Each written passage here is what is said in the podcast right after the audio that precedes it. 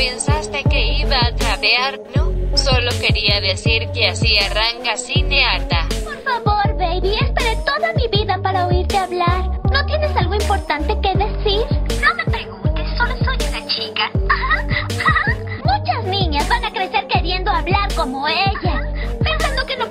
Que adornos cuya única meta en la vida es verse bonitas, casarse con un rico y pasar el día en el teléfono hablando con sus igualmente vacías amigas de lo fantástico que es ser bonitas y conseguir un esposo rico. Cineata.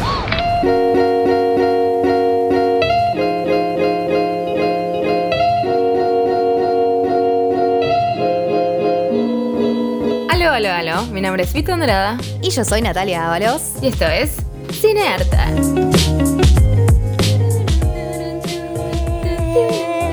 Ay, extraño mucho escuchar una cortina. Ay, lo sé, lo sé, me pasa lo mismo. Como como me la tengo que imaginar. Bueno, eh, bienvenidos, bienvenidos todos a este show que decidimos llamar Cinearta. Este es nuestro tercer episodio de esta nueva temporada. Eh, hoy vamos a hablar de algo que decidimos eh, titular como películas turbinas para gente vainilla. Ay, me ¿Qué encanta. significa esto? Es el mejor título que tuvimos en la historia de Cinearta. significa pelis que son que tienen cosas turbias, aspectos turbios, pero que no te van a crear nuevos traumas en la vida. Pequeños traumas. Eh, es por eso que le sele- seleccionamos cuatro pelis. Pequeños traumas, a mí de las que yo voy a contar, no me creo yo, ni, no, me, no, no surgió ningún nuevo trauma, digamos, no es hereditario. O sea, es como la base lo que vamos a hablar, tipo, clase número uno en turbio. Sería así. Así que arranquemos. Todo esto, eh, justo estamos en este 2020 y se estrenaron un montón de pelis aunque no lo podamos creer. Y una de ellas es la que voy a comentar, eh, que es The Devil All the Time, que es distribuida por eh, la plataforma Roja, que la deben haber visto porque está Robert Pattinson, Tom Holland, que es básicamente Spider-Man. Estuve toda la película pensando tipo, ay, hola Spidey, yo para cómo lo adoro en Spider-Man. Eh, Bill Skarsgård, que es el de It. eh, It, exactamente. Y también tenemos a Halle Bennett, que luego me va, va a aparecer en otra recomendación de este mismo capítulo. Bien, The Devil All the Time es básicamente un pueblito de mierda en Ohio. Eh, con todo el respeto lo digo, ¿eh? ellos mismos dicen que es así, donde la religión está muy, muy en la sangre de esa gente y hay algo de ese, ese poder que les da Dios a los hombres, que los como que los convierte medio en omnipotentes, se dice, como que pueden hacer todo, nada, pueden exceder límites y no le va a pasar nada, porque es como muy poderosos. Ah, la vida misma. Omnipotente, sí, justamente, que puedes hacer lo que quieras y. Ah, que lo puede todo. Exactamente, bien, entonces estoy en lo correcto. Em, entonces, básicamente, vamos a seguir varias historias, pues es medio una historia coral, ¿viste? Como que en algún punto todos se unen. eh, donde encontramos que el hombre es súper todopoderoso, así como una cosa de que yo puedo hacer y nada me va a hacer daño porque Dios me avala en algún punto y yo con mi machismo y mi hombría también me lo avalo. Y o casualidad, las víctimas van a terminar siendo mujeres. O casualidad. ¿Son femicidios? No lo sé. Estoy como. Yo también me lo debatí si son femicidios o homicidios. Porque podría, yo siento que podría haber caído cualquiera en esos asesinatos, digamos. que no era necesariamente por una cuestión de género. Claro, da una situación igual que estamos hablando de los 50, me parece. eh, casi 60. Entonces, la mujer obviamente tenía como, entre muchísimas comillas, un valor menos que el hombre. Por ende, la primera víctima siempre va a ser una mujer o un niño o lo que sea. eh, o un perro. Basta de matar perros en películas, la puta madre. Ahora yo como dueña de una perri... Claro. ah, Allá antes me hacía mal, imagínate ahora. Bueno, cuestión... O sea que las eh, posibilidades ver- son mujeres, niños, perros y en último lugar hombres, si es que sucede. Otro hombre. claro. Eh, y básicamente vamos a encontrar esto, las historias de eh, estos tres personajes de que yo les, ya les acabo de decir, de Bill Skarsgård, Robert Pattinson, que está muy bien, Tom Holland, todos están muy bien. Es una peli eh, que dura eh, 2 horas eh, 25. Ah. Podría ser un poquito más corta. Podría, ¿no? Mm. Eso es lo único que yo voy a decir. Un poquito más corta, al menos eh, sería mi deseo para esta peli. Pero fuera de joda, está muy bien. A mí me gustó mucho. Y tiene estas cosas turbias que justamente son estas escenas de violencia que vamos viendo. Que, que todo sale del poder. O sea, hay una cosa muy unilateral de soy hombre, tengo poder, lo puedo hacer porque sé que no voy a tener ningún tipo de consecuencia. Tal cual. Y nada, a pesar de que es algo que nosotros ho- hoy vivimos en esta sociedad, en el 50, 60, ya en Estados Unidos, en un pueblito también se reproduce y tiene todo que ver con un halo religioso, ¿viste? Wow. Que medio, medio se la bala. La recomiendo un montón. Me re gustó. Y es esto, es turbia, porque todo el tiempo está tipo, "Ah, algo le va a pasar, algo. Pero tampoco es suspenso thriller que estás mal todo el tiempo, digamos. Es como meter un piecito en, en- en un lago turbio, ¿entendés? Como una cosita tipo, a ver si con esto ya podés bancarla, vas a bancar un poco para la siguiente clase, la clase número dos, podrás bancar más cosas. Bueno, me encanta porque se viene la clase número dos, chiques. Vamos a meter el piecito no en un pocito de agua tibia, vamos a meter el piecito en un balde de caca, básicamente. Pero de vuelta, estamos en turbina, pero mm, que se deja ver. Estamos hablando de un documental que se llama Wire, que también lo van a encontrar en la plataforma roja. Eh, y es muy turbio, demasiado turbio, zarpadamente turbio. Pero de verdad, como es un documental y por la forma en que está filmado, está hermosamente filmado realmente, eh, se deja ver. Estamos hablando de un señor, Gerald Fuss, que aparentemente en los años este, 60 más o menos, se compró un motel con el propósito específico de poder espiar a la gente que pasaba por el motel. Básicamente lo construyó específicamente para que cada habitación tuviese una pequeña rejilla en el techo de donde él se podía parar y básicamente ver qué es lo que estaban haciendo todos. Y este hombre se, se dice a sí mismo un voyeur, justamente, te dice sin sin tapujos que no solo los espiaba, sino que también se masturbaba, obviamente, porque veía escenas de sexo.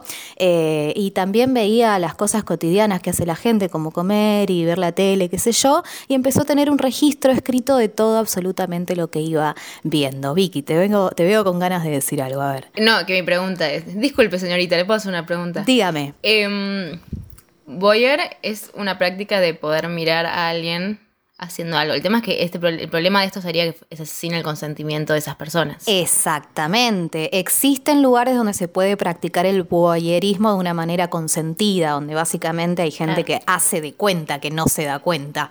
Este, pero no, claramente acá el problema es que eh, quebró el consentimiento de todos y absolutamente cada uno de las personas que se alojaron en su motel. Pero este aquí ¿Y a que- vos como audiencia te, te dio cosita? O sea, te da como Eh, te hace sentir incómodo. Me hace Incómoda, sentir incómoda. muy incómoda justamente porque es un tema muy escabroso, este, pero de vuelta, es un documental que se deja ver tranquilamente, o sea, no vamos a ver escenas gráficas ni nada por el estilo, de hecho hay, re- hay recreaciones del motel que se hacen con maquetas y planos desde arriba de gente que está como teniendo relaciones pero que no se ve nada, entonces no es nada demasiado gráfico, es turbio por el tema que estamos tocando. Lo más grave de todo esto es que en 1980 eh, este señor se puso en contacto con Gay Talisi, que es un reportero, un periodista estadounidense muy reconocido, este, porque le quería contar que básicamente como Talisi estaba muy interesado en la sexualidad y hacía periodismo de ese tipo, le quería contar que él tenía un registro de como 30 años de cómo coge la gente, entonces podía ver cosas como, bueno, esta semana los hombres acabaron 27 veces y las chicas acabaron 5, ¿viste? Como que era como medio un registro sobre la sexualidad, que en ese momento valía oro, obviamente. Pero el problema es que eh, esta película termina siendo como un un muy buen ejemplo de cómo se comportan los hombres cuando tienen complicidad y se dejan entre ellos hacer lo que quieran. Básicamente acá nunca nadie denunció nada. Nada, Gay Talisi en 1980 era un periodista y se interesó en el tema. De hecho, fue al motel y espió a algunos, algunos visitantes para ver si efectivamente esto era cierto y le pareció que en ese momento no daba para escribir y se fue a su casa, sabiendo incluso que este, este señor Gerald Fuss había incluso presenciado un asesinato y de alguna manera se convirtió en cómplice de ese asesinato porque no dijo nada y resultó por, res- por, por culpa de eso, porque no dijo nada, se murió una chica en su hotel, ¿me entendés? Y nadie dijo nada. Recién ahora en 2017... En los años 2000, que aparentemente se cumplió como el tiempo legal para que no hayan consecuencias de ningún tipo, fue que este señor Gerald Fuss y Gay Talisi decidieron este, juntarse a escribir un, un libro muy lindo sobre este tema y nadie tuvo ningún tipo de consecuencia. Los directores también decidieron hacer esta película y están mucho más preocupados sobre un análisis sobre el periodismo y sobre la veracidad de cómo conseguimos las fuentes y demás, pero nunca se problematiza realmente el hecho hecho de que estos crímenes quedaron impunes y que eran crímenes en última instancia. Por eso es completamente creepy, muy, muy reprobable esta película, pero maravillosamente filmada y si quieres ver cómo hablan los hombres entre sí cuando son completamente cómplices entre ellos, acá lo vas a ver. Sí, es que de hecho creo que eh, hay algo muy parecido en ambas pelis, a pesar de que no tienen nada que ver entre sí, de esta como impunidad constante. O sea, por ejemplo, en la peli que yo comenté, eh, un niño, el hijo, ve a su padre cagar a piñas casi a la muerte a otro chabón. Y el niño eventualmente termina siendo justamente hijo de esas mierdas. Ay, esas sí. mierdas en cuestión de, de- de esas actividades violentas. Em, pero después, obviamente, yo no. Mm, Mi resumen fue muy resumido porque no quiero como spoilear cuáles son las cosas dramáticas, como las cosas violentas, porque es como la gracia de la peli en algún punto. Pero creo que en estas dos cosas, en estas dos pelis, en tu caso el documental, eh, tienen esto de la impunidad, ¿viste? Como que todo el mundo sabe que todos son violentos, pero nadie hace nada para poder como pararlos. Eh, y me parece que es, es una temática que está buena poder como ponerlos al menos como en una pantalla y decir, mira, esto pasa y habría que hacer algo con esto. Tal cual. Así que estas fueron entonces nuestras recomendaciones en este primer bloque. Recomendamos entonces The Devil eh, All the Time de este año que está en la plataforma roja y... Boyer 2017. Exactamente, vamos a la siguiente. Nos encontrás en Instagram como arroba cineata. Bien, sigamos entonces con nuestras últimas dos recomendaciones en este capítulo que decidimos llamar Películas turbinas para gente vainilla, clase 1. Em, hace un- en esta quarantine eh, vi una peli que me había re gustado y de hecho anoté como si ya, ya en mi cuaderno, porque en algún momento le iba a comentar y ha llegado el momento. Estoy hablando de la película eh, Swallow, o sea, tragar, se podría decir. Sí. No sé cómo la traducen Tragar. Es básicamente una peli del año pasado que dura una hora 35, lo que tiene que durar esa película. Y eh, vamos a encontrar de nuevo a Halle Bennett. Recién en la anterior película, Halle Bennett eh, va a terminar eh, teniendo una situación medio de acoso con Robert Pattinson. Y yo digo, esta chica me suena, esta chica me suena, esta chica me suena, no sabía dónde era. Y de repente fue tipo, claro, es la de Swallow. Ok, esta película sigue la vida de Hunter, que es una piba que deberá tener unos 24, 25, una cosa así. Eh, y está de novia con un chico, está comprometida con un chico eh, muy rico, con una familia millonaria, bla, bla, bla. Y a ella medio que la encajan en este estereotipo de mujer tipo Betty Draper, ¿entendés? A ver. como de los 50, que solamente tiene que pensar en qué cocina y esperar al esposo para comer, y qué cortinas pone, y qué muebles pone, y cómo decora. Y en ese sentido, ella se va encontrando en una situación de, de una falta de control de su propia vida en algún punto, en la cual eh, se fijan qué- cómo se viste, cómo decora, qué cocina, qué no cocina. Está basada como en la vida real del director, del- del- de la abuela del director en realidad. En esta cosa porque está basada en realidad como en los 50, 60, Uh. en su abuela, digamos. Pero en esta versión la vemos en una versión más moderna del día de hoy, tienen celulares y qué sé yo, pero aún así la, la aíslan constantemente en una cuestión eh, social, digamos, no tiene amigues, tiene solamente a su pareja y a la familia de su pareja que la van a estar controlando de todas, de todas las maneras posibles. ¿Pero por qué? Porque ella eh, lo que le pasa es que des- desarrolla este trastorno eh, que se llama pica, que es básicamente eh, tragar o comer, sí, porque en realidad no los mastica, traga cosas que no se deben tragar. Ejemplo, una pila, una canica, un alfiler.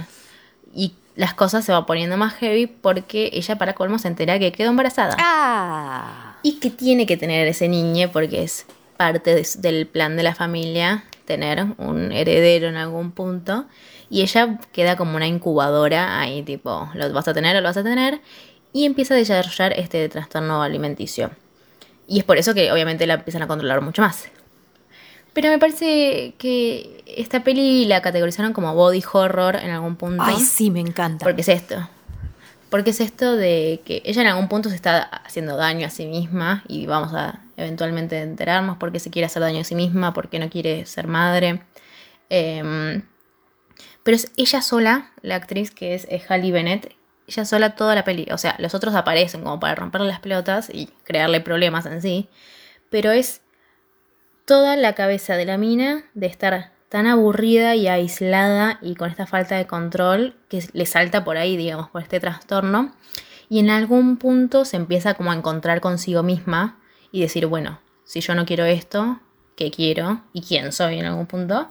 Eh, y me parece que está buenísimo. ¿Qué tiene que ver con la turbina? Porque vamos a ver a ella comiendo muchas cosas que no se debe comer y que te, duele la garganta en un punto cuando a veces la comes. Returbio. Pensar que esto es un trastorno que existe de verdad y, la gente de verdad traga pilas. Es, increíble, pero.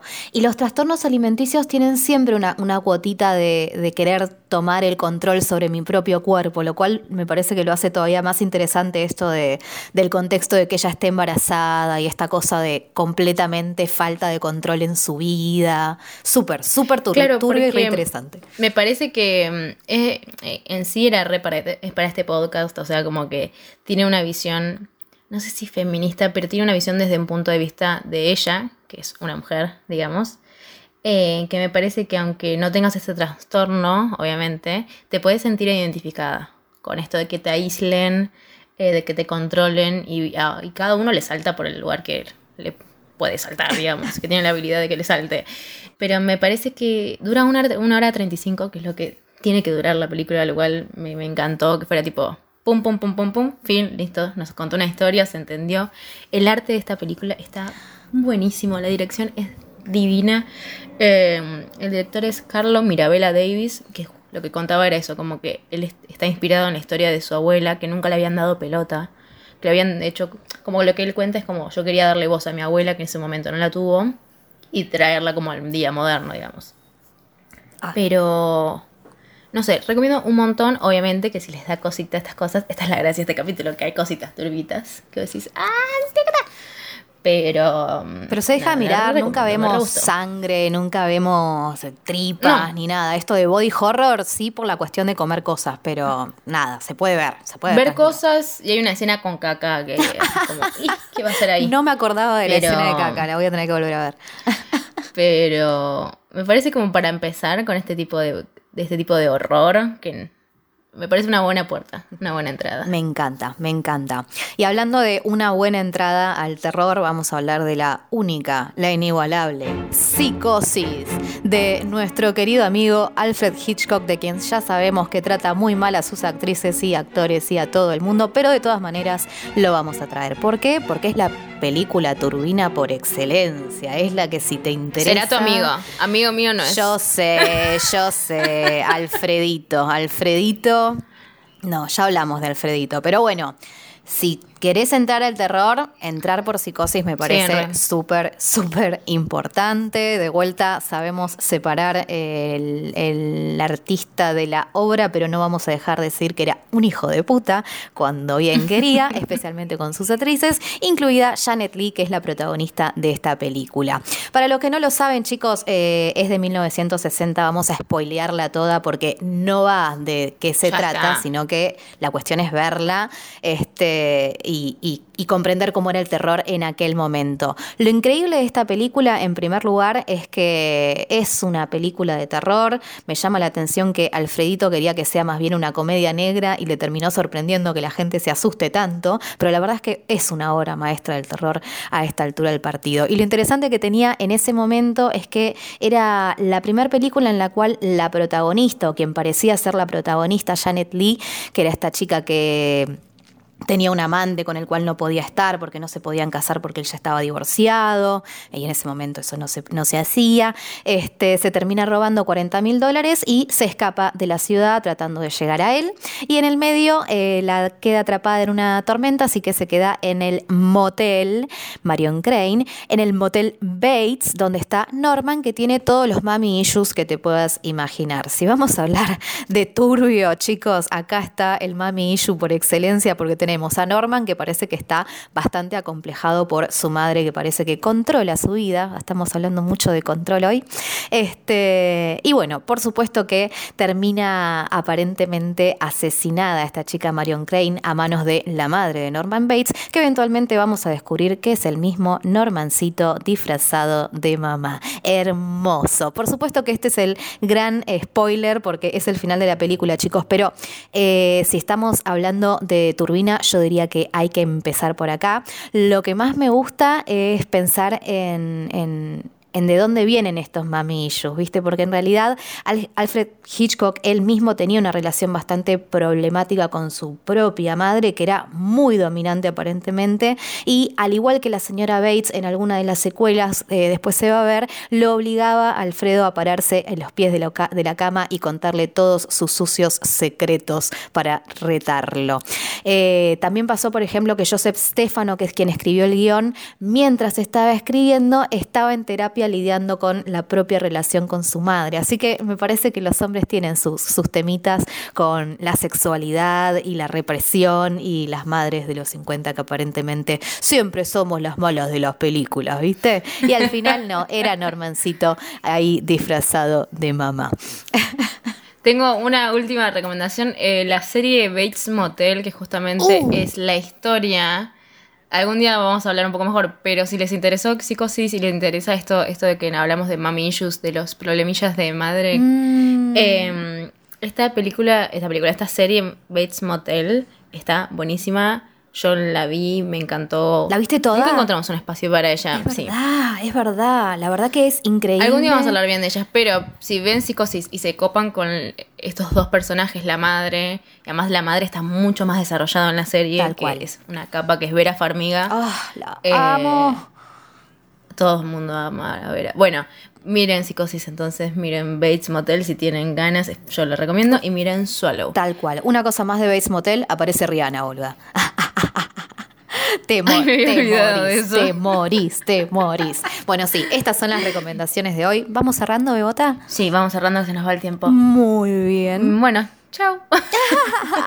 Muy bien, antes que nada le queremos agradecer a Lechina Baldonado por la edición, a Facundo Tapia por la producción. Cinearte es una producción de Sia Bertov y de La Q. Nos encuentran en Instagram como arroba cinearta. Por favor, cuídense. Por favor, se cuidan entre ustedes. Por favor, escríbanos que los extrañamos un montón y queremos mimos, besos y mensajes. Y esto ha sido... Cinearta. Y al final quería hacerles creer que yo había matado a las chicas y a ese hombre. Como si yo fuera capaz de hacer algo tan repugnante como el que diseca como el pájaros. que diseca pájaros.